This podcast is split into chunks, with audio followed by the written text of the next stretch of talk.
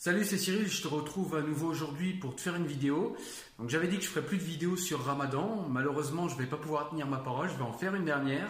Et cette dernière vidéo, ça va être pour répondre à monsieur Nabil Enasri parce qu'il a fait une vidéo que beaucoup de monde ont consultée, une vidéo que je trouve moi, de mon point de vue, scandaleuse.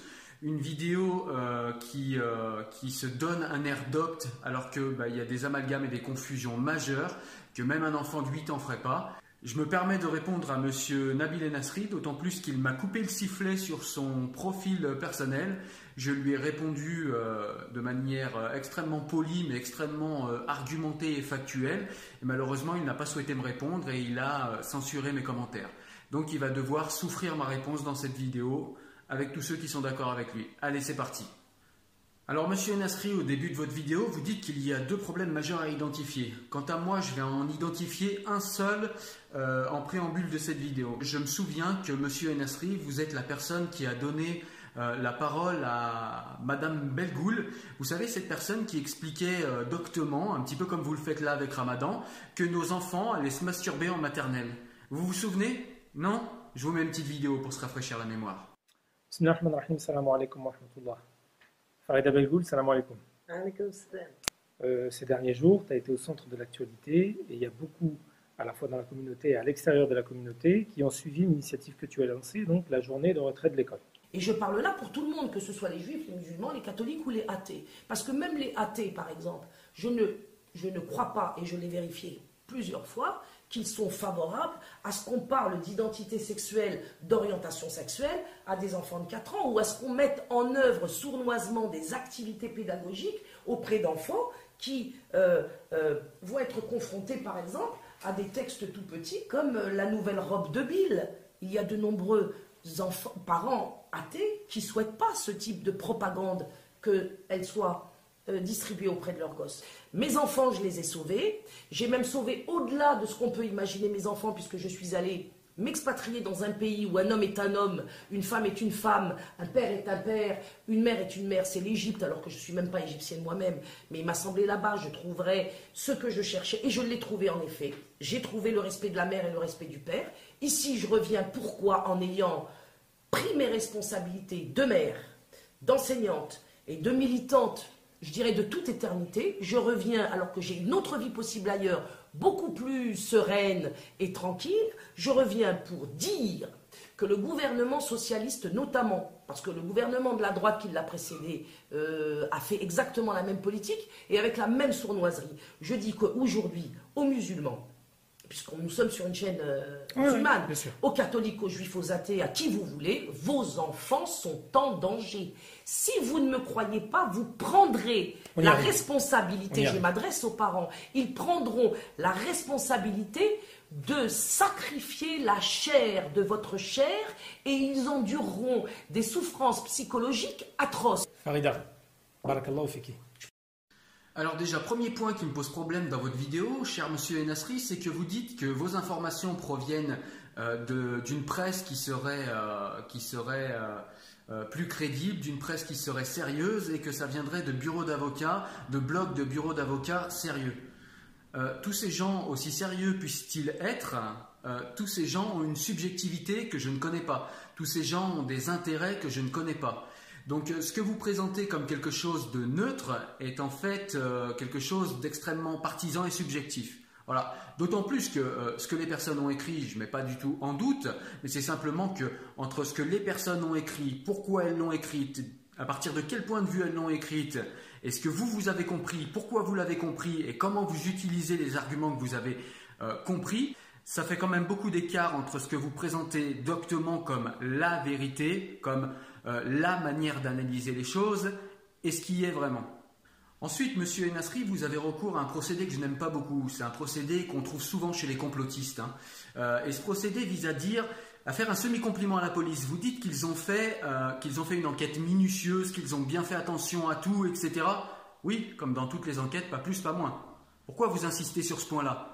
Eh bien, c'est assez simple. Vous insistez sur ce point-là pour nous dire après oui, mais ils ont zappé un élément, ce qui voudrait dire qu'ils ont été hyper minutieux, beaucoup plus que dans les autres enquêtes. Tout ça, c'est de l'implicite, c'est entre les lignes. euh, qu'ils auraient été beaucoup plus minutieux, mais que comme par hasard, ils auraient oublié un élément.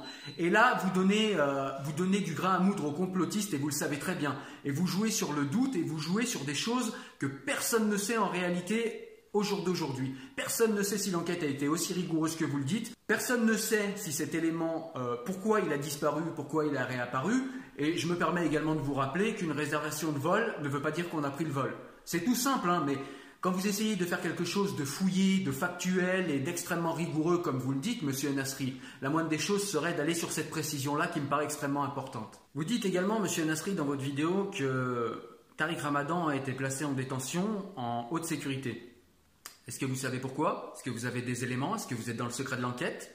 Pourquoi vous expliquez euh, de manière toujours aussi implicite qu'il y aurait euh, là-dessous un traitement euh, différentiel par rapport aux autres, aux autres accusés de viol? Vous dites également que Tariq Ramadan est placé donc en détention et que Tariq Ramadan a un état de santé qui se dégrade. Et en gros que ce serait honteux. Est-ce que M. Nasri vous faites confiance aux institutions de notre pays?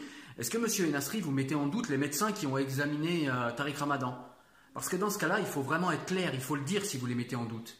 Sinon, vous devriez avoir confiance en eux. S'ils pensent que son état est compatible avec la détention, je pense que des médecins sont plus à même de le dire que vous, d'autant plus des médecins qui sont habitués à officier dans ce domaine, je crois qu'ils sont plus à même que vous. Alors expliquez-moi, monsieur Nasri, en quoi euh, votre avis est plus pertinent que celui des médecins qui se sont occupés de Tariq Ramadan, en quoi votre avis est plus pertinent que les juges, et en quoi euh, le traitement dont bénéficie Tariq Ramadan. Oui, je choisis le mot bénéficier. En quoi le traitement dont bénéficie Tariq Ramadan est différent de celui d'autres violeurs, d'autres présumés violeurs? Ensuite, quand vous parlez de l'enquête, vous dites que bah, dans cette enquête, il y a des incohérences, des zones d'ombre, des choses qu'on ne sait pas encore. Est-ce que vous savez, monsieur Enasri, que c'est fait pour ça un procès? Vous savez que dans toutes les enquêtes au monde, monsieur Enasri, au tout début, il y a des points à éclairer, il y a des choses qu'on ne sait pas. Il y a une enquête euh, préliminaire, il y a également un procès qui sert justement à ça. Parce que si on savait tout depuis le départ, on ne ferait pas de procès, monsieur Nasri. Vous comprenez un petit peu le concept du procès? C'est quelque chose qui... Euh, vous êtes un démocrate comme moi, c'est quelque chose qui vous parle. Alors vous nous parlez également du billet d'avion de la, de la seconde plaignante, qui confondrait soi-disant la seconde plaignante qu'est Christelle. Alors j'aimerais que vous m'expliquiez, monsieur Nasri, comment vous arrivez d'une réservation à la certitude que Tariq Ramadan a pris cet avion et à la certitude qu'il n'était pas l'après-midi là où euh, là où Christelle, pardon, a dit qu'il était. J'aimerais, euh, est-ce que vous êtes dans le secret de l'enquête? Est-ce qu'il y a quelque chose que vous savez? Ou est-ce que c'est juste du complotisme de bas étage? Non, parce qu'il faut le dire, vous avez le droit, la liberté d'expression est quelque chose de, est quelque chose de protégé dans notre pays. Donc vous avez le droit de dire des conneries, vous avez le droit de dire des énormités doctement, mais il faut le dire quand même. Ou alors il faut nous expliquer euh, quels sont les contacts que vous avez dans la police pour avoir des éléments que nous n'avons pas. Parce qu'en l'occurrence, en ce moment, à l'heure actuelle, absolument personne ne sait si Tariq Ramadan était dans l'avion ou pas. Ce qu'on sait, c'est qu'il a pris un billet. Hmm. Moi, là, vous avez vu, j'ai pris un billet pour aller à Lyon cet après-midi. Sauf que j'y suis pas allé. Non, j'avais autre chose à faire finalement. Changement de plan. Comprenez ce que je veux dire? Dans le reste de votre vidéo, ce que je vois, c'est que tout simplement le fait qu'on ait égaré et retrouvé, hein, j'insiste, qu'on ait égaré et retrouvé un billet d'avion, c'est le point central de la mise en doute de toute une enquête, monsieur Enasri. Euh, sauf que vous savez que, comme je vous l'ai dit juste avant, non seulement une réservation et un billet d'avion ne prouvent absolument rien, mais quand on a été euh, vraiment prendre l'avion, il y a d'autres éléments. Quand bien même on aurait perdu le billet d'avion, vous savez, il y a du personnel qui vous a vu sur place. Il y a des gens qui peuvent attester dans l'avion euh, que vous étiez dans l'avion. Il y a forcément euh, au niveau de l'embarquement des gens qui vous ont vu, des gens qui se rappellent de vous. Donc n'ayez crainte. Si réellement il a pris cet avion, la lumière sera faite sur l'enquête, Monsieur Enasri. Vous savez, monsieur Nasri, que si les avocats ont demandé euh, à la garde des Sceaux de saisir l'inspection générale de la justice, ce n'est pas parce qu'il y a un grand complot. Ça fait partie de leur boulot d'avocat. Quand il y a un vice de procédure, quand il y a un problème dans la procédure, je ne sais pas vous, mais moi quand j'étais jeune, ça m'est arrivé d'avoir quelques démêlés avec la justice pour des choses pas graves, pour des choses euh, d'un adolescent un petit peu agité. Vous savez, ce genre de vice de procédure, ça arrive. C'est quelque chose qui arrive fréquemment. C'est pas forcément le grand complot des lézards ou des islamophobes, monsieur Nasri. J'espère que vous en êtes conscient.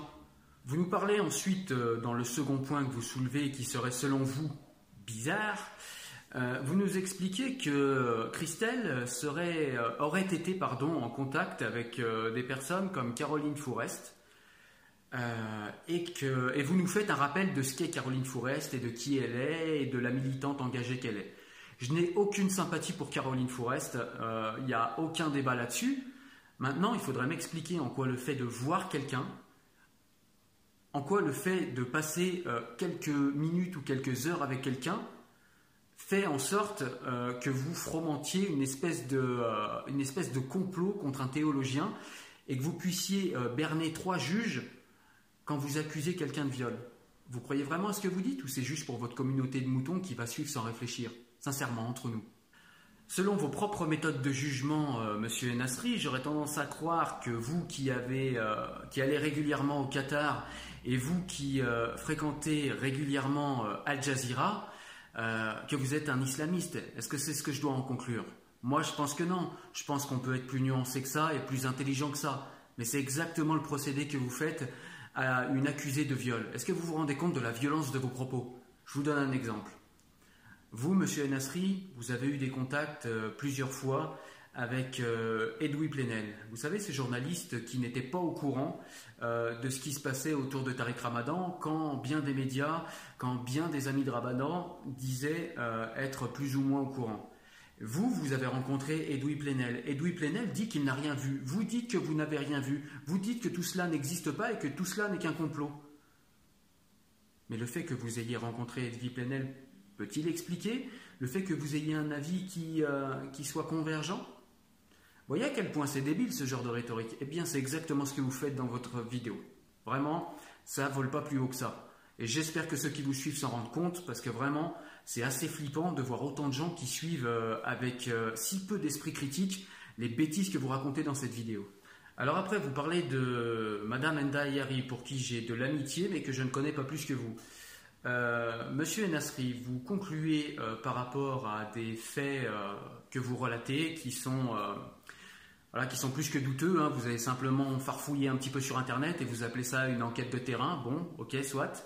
Euh, mais en tout cas, euh, de par les éléments que vous soulevez sur Enda Ayari, vous dites qu'elle n'a pas souhaité se confronter à, Tariq Ramadan euh, pour les raisons que vous évoquez dans votre vidéo. Est-ce que vous voudriez bien m'expliquer avec quel fait factuel, avec quelle rhétorique irréfutable vous nous balancez ce genre d'ineptie? Vous n'en savez absolument rien. Monsieur Nasri, est-ce que vous savez ce que c'est pour une femme que de se confronter à son violeur? C'est quand même dingue que vous ne preniez pas plus soin des victimes. Pour vous, il y a une seule et unique victime dans l'histoire, c'est Tariq Ramadan. J'ai du mal à le comprendre. Et si vous vous trompiez, et si les victimes étaient réellement des victimes? Et si Enda Ayari n'était pas une victime? Mais si Charlotte en était une, si les étudiantes euh, qui sont devenues maintenant des mères et qui ont parlé de même méthode opératoire Quant au fait d'armes de votre protégé, monsieur Ramadan, avait toute raison. Est-ce que vous sentiriez pas un petit peu mal, monsieur Nasri, d'avoir défendu un bourreau potentiel plutôt que des victimes potentielles? Moi, c'est ça qui me choque en fin de compte. C'est pas tellement, voilà, le jugement, machin, chacun a ses opinions, et à vrai dire, c'est plutôt sain que chacun ait ses opinions. Sauf quand on les présente doctement et qu'on dit ne pas avoir d'opinion. Hein. Quand on essaye de présenter notre avis comme neutre. Là, je pense que c'est vraiment, euh, vraiment limite. Mais bon, bref. Vous savez tout ça, monsieur Enasri Moi, dans tout ça, ce qui me gêne, et ce que j'arrive pas à comprendre, c'est comment des gens comme vous, des gens humanistes comme vous, des gens qui protègent et qui aiment les femmes comme vous, comment un humaniste comme vous en arrive à défendre un violeur potentiel plutôt qu'une victime potentielle? Parce que c'est clair, entre vous et moi, personne n'a la vérité au jour d'aujourd'hui. On n'en sait rien. On n'en sait rien. On a une opinion, on a des doutes, on a une vision, on a des biais, etc. Mais au final, ni vous ni moi ne savons précisément ce qu'il en est. D'une, parce qu'on n'est pas dans l'enquête. De deux, parce qu'on n'était pas là le jour où tout ça s'est passé. Donc, entre deux personnes qui doutent, entre vous et moi, on a vous qui défendez un violeur potentiel et moi qui préfère m'occuper de victimes potentielles. Ah oui, j'ai oublié un argument fatal que vous développez. Euh, Monsieur Ramadan clame son innocence. C'est vrai que c'est très souvent que, qu'on a vu des violeurs qui n'étaient pas pris sur le fait dire C'est moi, c'est moi, non, non, je vous le dis, c'est moi. Non, non, personnellement, c'est moi, je suis le violeur, je plaide coupable. On est sérieux là? Quant à ce fameux billet d'avion, vous y revenez en disant que bah, si ce billet d'avion avait été pris en compte, eh bien M. Ramadan ne serait pas en prison. Ce qui est complètement faux. M. Ramadan est en préventive parce que d'une, euh, les juges, trois juges, M. Nasri, pas vous, pas un complotiste qui raconte des bêtises avec euh, d'autres complotistes, non, pas vous, trois juges sérieux, dont c'est le métier, ont décidé que M. Ramadan devait être en préventive. Et il n'est pas en préventive euh, parce qu'ils n'ont pas pris en compte le billet d'avion, mais tout simplement parce que M. Ramadan pourrait partir dans d'autres pays. Il en a les moyens financiers, les moyens administratifs, et il a également le réseau qu'il faut. Les victimes se font déjà insulter, les victimes potentielles se font déjà insulter de tous les noms. C'est déjà difficile de porter plainte, c'est déjà difficile de porter plainte pour viol, c'est encore plus difficile de porter plainte pour viol contre le très connu, le très puissant Tariq Ramadan. Moi, la mesure me paraît tout à fait. Vous, vous, qualifiez la mesure de maximaliste. Moi, elle me paraît minimale. Minimale. C'est la moindre des choses de protéger les victimes potentielles, non, monsieur Nasri? Ou est-ce parce que c'est des femmes, elles seraient quantité négligeable? Pourquoi vous n'en parlez pas? Pourquoi vous voulez nous faire croire Vous mettez en relation la détention de Tariq Ramadan avec ce fameux billet d'avion, alors que ça n'a absolument rien à voir? Je comprends bien, ça rentre dans votre théorie du complot et puis ça permet de motiver vos ouailles. Mais monsieur Nasri, c'est pas très honnête, reconnaissez-le. À la fin de la première partie de votre vidéo, vous nous dites que, ben, effectivement, les trois juges, du coup, à la suite de tous les éléments que vous donnez, hein, tous les raccourcis tirés par les cheveux et tous les, euh, et tous les implicites vaseux que vous laissez traîner, vous nous dites que ben, les trois juges, euh, comme dernier implicite, vous nous dites que les trois juges n'ont peut-être pas eu à l'esprit euh, le fait d'être juste, d'être impartial. vous êtes en train d'accuser les juges, monsieur Nasri, ou je rêve? Vous êtes en train d'accuser trois juges. Non, parce qu'il faut assumer. Vous Vraiment, faites-le, faites-le vraiment, faites-le pas implicitement comme un lâche en disant oui, euh, les trois juges n'ont peut-être pas eu à l'esprit le fait de respecter les droits de la défense. Dites-le franchement si vous pensez à un ultime complot. Non, parce que qu'on sache, qu'on sache qui vous êtes. Vraiment. Parce que là, euh, vous êtes en train d'accuser, mine de rien, trois juges. Les accusations sont graves, extrêmement graves, et personne ne le relève. Moi, je trouve ces accusations extrêmement graves, monsieur Nasri. Et je vous le dis, positionnez-vous là-dessus. Est-ce que vous êtes en train d'accuser les juges? Est-ce que vous êtes en train d'accuser trois juges euh, d'avoir mis arbitrairement euh, Tariq Ramadan en prison, sans aucune raison? Pour la deuxième partie, au niveau de ce que vous appelez le traitement médiatique, je pense que je ne vais pas trop m'apesantir sur ce sujet-là, parce que contrairement à vous, ça m'intéresse pas beaucoup, euh, Monsieur Enasri, ce que racontent les médias, ce que raconte le, le, tout Paris, ce que racontent tous ces gens-là, que vous appelez intellectuels à raison ou à tort. Moi, ça ne m'intéresse pas. Il y a des faits, il y a une justice qui travaille, il y a des magistrats qui travaillent, et il y a des petits complotistes qui émettent des théories plus que vaseuses, plus que fumeuses, sans aucun élément, que ce qu'il lit dans la presse comme seule preuve factuelle de ce qu'il raconte, moi c'est ça qui me paraît léger. C'est pas le jugement des trois juges, c'est pas la décision des trois juges. Moi ce qui me paraît léger, c'est vous. Voilà, je tenais quand même à vous le dire. Voilà, au niveau des médias, moi, euh, c'est un débat que je vous laisse. On est en France, on a quand même la liberté d'opinion, la liberté de dire ce qu'on en pense, même si c'est des conneries. Simplement, il faut quand même bien se rappeler qu'il y a une justice qui travaille, il y a trois juges qui travaillent, il y a des éléments à l'enquête, il y a la police qui travaille. Quant à ce que vous dites sur la collaboration sans faille de Tariq Ramadan, c'est des propos hautement subjectifs. Je vous les laisse, ils sont peut-être vrais, ils sont peut-être faux, mais en tout cas, c'est des voilà, c'est c'est tout simplement subjectif, c'est votre avis et on est bien content d'avoir votre avis, mais ça reste que votre avis, Monsieur Nasri. Il ne faut pas l'oublier. Que euh, Monsieur Ramadan soit allé au commissariat parce qu'il était accusé, de toute façon, il aurait forcément été rattrapé. Il aurait forcément été rattrapé à un moment ou à un autre. Donc il a choisi d'aller se livrer au commissariat plutôt que de partir en, cavale. Voilà, on ne peut pas dire que non plus c'est le choix d'un héros, c'est tout simplement les règles de la justice de notre pays, monsieur Nasri. C'est simplement comme ça que ça fonctionne en réalité normalement.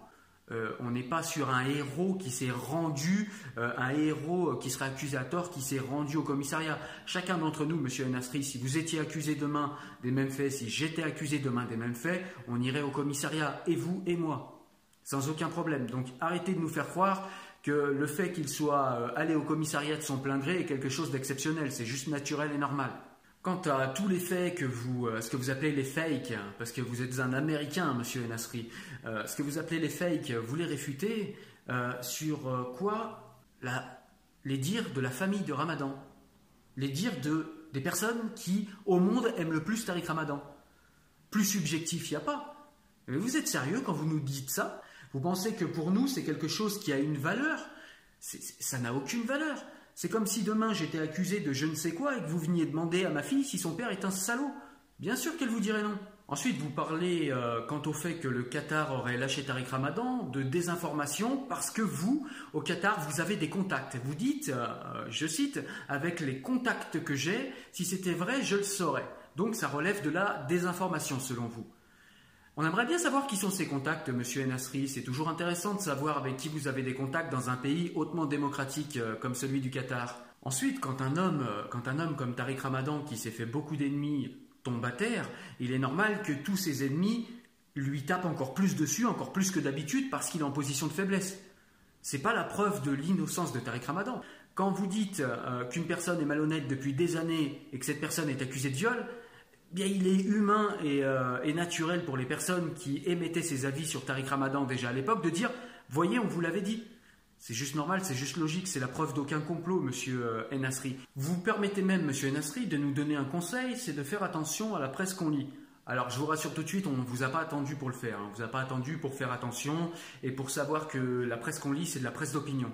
Par contre, ce que vous oubliez de nous dire, c'est que vous, ce que vous dites et vous, d'où vous parlez, c'est du complotisme. Alors vous parlez également beaucoup de journalistes qui seraient des militants. Monsieur Enasri, vous, vous n'êtes pas journaliste, mais vous n'êtes pas militant vous allez nous faire croire que vous n'êtes pas un militant, vous On est sérieux là Voilà, on ne vous a pas attendu pour savoir que les journalistes parlaient de quelque part, qu'ils avaient des idées qu'ils défendaient. Euh, voilà, on le sait, ça, c'est pas la peine de nous le dire, on n'a plus 15 ans, vous savez. Par contre, euh, ce que vous oubliez de nous dire, c'est que même les gens qui ne sont pas journalistes et qui se présentent comme neutres sur des vidéos YouTube, comme vous, euh, ne sont pas du tout neutres en réalité. Ils parlent de quelque part, ils parlent de pas très loin du Qatar, ils parlent de pas très loin des milieux islamistes, complotistes, etc. N'oubliez pas de le dire, c'est important de dire, pour être vraiment, vraiment impartial, de dire de là où vous, vous parlez. Alors après, vous nous parlez de Darmanin et vous mettez euh, en symétrie l'affaire Ramadan et l'affaire Darmanin. Est-ce que vous oubliez de dire, je pense que vous n'avez pas fait exprès, hein, tous les deux on le sait, vous n'avez pas fait exprès, vous n'êtes pas comme ça, mais vous avez oublié de dire que la personne, l'unique personne, hein, pas comme Ramadan où il y a beaucoup beaucoup de monde au-delà de, des, trois seules plaintes euh, que, que, Tariq Ramadan a actuellement, il y a beaucoup de personnes qui, euh, qui décrivent un mode opératoire de Tariq Ramadan qui est le même. Mais pour Darmanin, il y a une personne. Cette personne a été interrogée 8 heures. Cette personne qui a changé de nom euh, a été interrogée 8 heures par la police et au terme de cet interrogatoire, la police a décidé qu'il n'y avait pas de quoi poursuivre. On n'oublie pas également que cette personne qui accuse M. Darmanin est une ex-call girl. Je ne dis pas que ça veut dire qu'elle mérite d'être violée, je ne dis pas non plus que ça veut dire que sa parole est forcément discréditée, mais forcément, on n'est pas du tout dans le même contexte. Ça, je pense qu'on peut tous le comprendre. Pour finir avec l'accusation sur euh, ce cher euh, Darmanin, que je n'apprécie pas particulièrement, il faut quand même être juste. La personne qui l'accuse est une personne qui a déjà été condamnée en 2004 pour chantage. Elle a été condamnée à 10 mois de prison avec sursis et 15 000 euros d'amende. Donc on ne parle pas tout à fait des mêmes personnalités, cher euh, monsieur Enasri. Mais ça, vous avez oublié de le dire dans votre vidéo. Mais j'y vois pas du tout de complot, j'y vois vraiment le hasard. Hein. Vraiment, essayez d'être un peu plus sérieux quand vous, euh, faites une vidéo. Euh, ce sera plus crédible du coup. Alors à la fin de la vidéo, vous nous expliquez de manière tout à fait docte, hein, comme d'habitude, que la présomption d'innocence a été respectée avec Monsieur Darmanin, mais pas du tout avec notre cher ami Monsieur Ramadan. Alors je vais vous expliquer un truc, euh, monsieur Nasri, euh, quelque chose que je pensais qu'un homme instruit et cultivé comme vous savez, c'est que la présomption d'innocence est un concept juridique et pas du tout une injonction à la société civile de fermer sa bouche et de ne pas dire ce qu'elle pense, même quand elle pense des conneries. Donc la présomption d'innocence, non seulement elle est respectée avec euh, monsieur Darmanin, on le voit, effectivement, j'ai pas été très fan des applaudissements, je suis assez d'accord avec vous sur ce point, mais la présomption d'innocence a été respectée pour M. Darmanin et elle est également respectée avec M. Ramadan. À ce que je sache, M. Ramadan n'a pas été condamné par la justice sans procès. On est bien d'accord là-dessus. Donc la présomption d'innocence est respectée dans les deux cas. En réalité, vous essayez de nous faire croire que non, vous êtes un menteur et un malhonnête. Quant à toutes les autres affaires que vous énoncez en fin de vidéo pour les mettre également en parallèle avec euh, l'affaire Ramadan, c'est exactement la même chose que euh, c'est exactement la même chose que pour l'affaire euh, que pour l'affaire Darmanin que j'ai mis en lumière. Euh, les éléments ne sont pas les mêmes. Comparer deux affaires est toujours quelque chose d'idiot parce qu'il n'y a pas deux affaires qui se ressemblent. Euh, ça, j'espère que c'est quelque chose que vous arrivez à entendre. Donc, euh, ces comparaisons que vous faites sont complètement idiotes. Par contre, pourquoi ça fait beaucoup de bruit en France pour Tariq Ramadan? Eh bien, il y a deux raisons. La première, c'est que Tariq Ramadan courait tous les plateaux télé. Et à l'époque, on ne vous écoutait pas dire que Tariq Ramadan était maltraité, que la France le maltraitait quand il courait tous les plateaux. Et quand même, il avait l'occasion de pouvoir discuter et interagir avec le gouvernement Sarkozy. Là, on vous a pas entendu, monsieur Nasri. Mais dès qu'il est accusé, effectivement, ça fait du bruit. Alors, ça fait du bruit parce que c'est une personnalité euh, politique euh, qu'on a beaucoup écouté en France, donc c'est quelqu'un qui est connu, donc forcément ça fait du bruit. Mais ça fait deux fois plus de bruit parce que monsieur Tariq Ramadan, contrairement à tous les autres que vous citez, et en l'occurrence monsieur Darmanin, moi j'ai jamais vu monsieur Darmanin aller euh, dans des mosquées ou bien dans des émissions ou bien au gouvernement expliquer ce qu'est la pudeur, expliquer quelles doivent être les mœurs, expliquer comment un homme doit se comporter avec sa femme, comment une femme doit être avec son homme, euh, donner des leçons de mœurs, donner des leçons d'éthique à plusieurs civilisations. J'ai jamais écouté Monsieur Darmanin et tous les autres faire cela. Par contre, Tarek Ramadan, on l'a écouté faire des leçons à des gens qui, à mon avis, ont beaucoup plus d'éthique que lui. Vous avez, euh, vous avez aussi une phrase là qui m'a, qui m'a un peu, euh, qui m'a un petit peu soulevé le cœur. Vous nous dites euh, la justice s'acharnerait euh, sur les personnes qui sont musulmanes, euh, sous-entendu de pauvres musulmans, mais par contre, en faisant appel, vous savez, le pauvre musulman, en faisant appel à une petite gâchette qui va bien, qui parfois arrive à enflammer les quartiers, cette petite gâchette qui fait, qui fait, monter, qui fait monter en pression les, les plus moutonniers d'entre nous. Vous appuyez sur cette gâchette et puis vous nous mettez en face, quand c'est les puissants, on ne les condamne pas, etc., etc. Monsieur, euh, Monsieur Ramadan, il n'est pas puissant. Vous avez vu qui sont ses avocats? Vous avez vu quelle, est sa puissance euh, idéologique? Vous avez vu les gens qu'il y a derrière lui? Vous avez vu la puissance idéologique de Monsieur Ramadan? Vous, vous foutez de nous, vous voulez nous faire passer Monsieur Ramadan pour un pauvre petit prolétaire musulman des quartiers français. Mais vous êtes un imposteur en disant ce genre de choses. Que ce soit Darmanin ou que ce soit Ramadan, dans les deux cas, c'est deux puissants. C'est deux puissants. Le fait qu'il soit musulman n'entre pas en compte ici. Pour la justice française, et c'est quelque chose qui est assez dommageable, euh, la justice française, on arrive à l'infléchir parfois et à mieux se défendre, à l'infléchir pas parce qu'elle est corrompue, mais à l'infléchir parce que quand on a une meilleure défense, eh ben on peut mieux se défendre. Et que malheureusement, dans ce pays, avec de l'argent, on peut mieux se défendre. Et je crois que Tariq Ramadan n'est pas en manque de ce côté-là. Il me semble que ça va bien pour lui. Donc ne nous faites pas passer Monsieur Ramadan pour le pauvre petit prolétaire musulman agressé, tout simplement pour appuyer sur une gâchette qui fait mal et qui va faire lever des foules que vous ne saurez pas maîtriser après. C'est extrêmement malhonnête, extrêmement dangereux et extrêmement dommageable pour la communauté que vous prétendez défendre, Monsieur Enasri. Donc soi-disant, on s'en prendrait à Monsieur Ramadan parce que on voudrait d'un islam soumis, d'un islam vous sous-entendez quoi par là Que Tariq Ramadan a un islam offensif, un islam euh, qui ne baisse pas la tête, un islam qui nous rentre dedans? C'est pas comme ça que je voyais la foi et la spiritualité. Vous si? Voilà, donc euh, bah, écoutez, euh, voilà, tout le monde a compris que votre vidéo était extrêmement pas sérieuse, qu'elle était à charge, à charge contre la République, qu'elle essayait d'appuyer sur, sur des gâchettes qui sont extrêmement dangereuses, extrêmement explosives parfois. On voit que vous ne pensez pas à la communauté que vous prétendez défendre, hein. au contraire, vous vous en servez comme d'une arme, éventuellement euh, dans, un autre contexte, peut-être que ce serait pour vous de la chair à canon. Euh, voilà, je trouve ça simplement dégueulasse euh, parce qu'on parle juste d'un potentiel violeur qui a agressé deux voire trois puisqu'il y a une plainte qui vient d'arriver des États-Unis. En tout cas, il y a une personne qui, qui accuse une nouvelle fois Tariq Ramadan et cette plainte vient des États-Unis. Euh, voilà, vous essayez de faire croire que euh, Tariq Ramadan, c'est comme le pauvre musulman euh, qui subit la discrimination dans la journée quand il va au boulot. Vous essayez de nous faire croire que Tariq Ramadan, c'est la personne qui n'arrive pas à trouver un appartement parce qu'il migré et parce qu'il a une casquette Lacoste et pas beaucoup de moyens. Sauf que Tariq Ramadan, c'est tout sauf ça.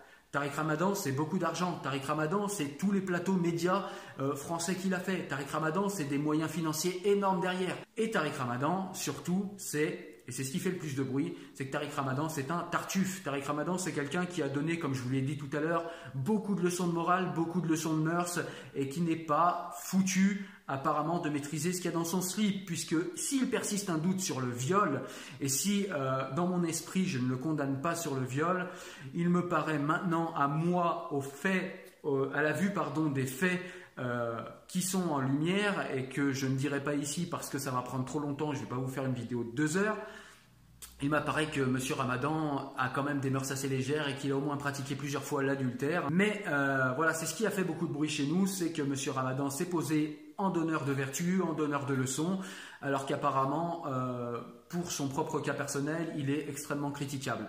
Maintenant, est-il un violeur ou pas? On le saura euh, dans les mois à venir, ou peut-être dans l'année 2018-2019. Voilà, donc on le saura en tout cas. Mais jusque-là, enfin, on le saura. Moi, j'ai envie de dire qu'à la fin du jugement, vu comme c'est parti, avec le genre de vidéo de M. Enasri euh, complètement complotiste, je ne serais pas étonné qu'une fois le jugement tombé et si euh, M. Ramadan, si les faits étaient confirmés, que M. Ramadan était condamné, qu'on nous parle du grand complot contre les musulmans, euh, qu'on veut absolument mettre tous en prison, les pauvres, machin, etc au lieu de voir un simple violeur qui n'a plus rien à voir avec l'islam puisque violeur, qui serait mis en prison. Voilà. Donc euh, voilà, je trouve que ben au-delà des faits, puisque au final Tariq Ramadan, est-ce qu'il est un violeur ou pas? Moi voilà, j'ai beaucoup de compassion pour les victimes et pour les victimes potentielles et pour les victimes potentielles à venir si jamais cette plainte n'était pas venue à temps et que les faits s'avéraient être vrais. Euh, mais au-delà de ça, moi Ramadan, son sort, j'en ai un peu rien à faire. J'en ai grave rien à faire du sort de Monsieur Ramadan. Par contre, ce qui m'intéresse, euh, c'est euh, tous les gens autour et le comportement qu'ils ont. Et quand je vois euh, que ce comportement, c'est de défendre a priori une personne qui est potentiellement un violeur et qui est somme toute très sûrement adultère, au vu de toutes les personnes qui, qui l'accusent dans ce sens-là, comment on peut faire pour défendre une personne comme ça plutôt que défendre des victimes potentielles? Et quand on voit la réaction de M. Nabil Nasri et de, et de tous les moutons qui le suivent sans jamais euh, allumer l'esprit critique de leur esprit, eh bien ça fait peur. Eh bien on comprend ces femmes-là, eh bien on continuera quant à moi et aux gens comme moi à les soutenir. Sur ce, monsieur Enasri, bon vent et au prochain complot où je serai là pour vous répondre comme à chaque fois dorénavant. Ciao ciao, salut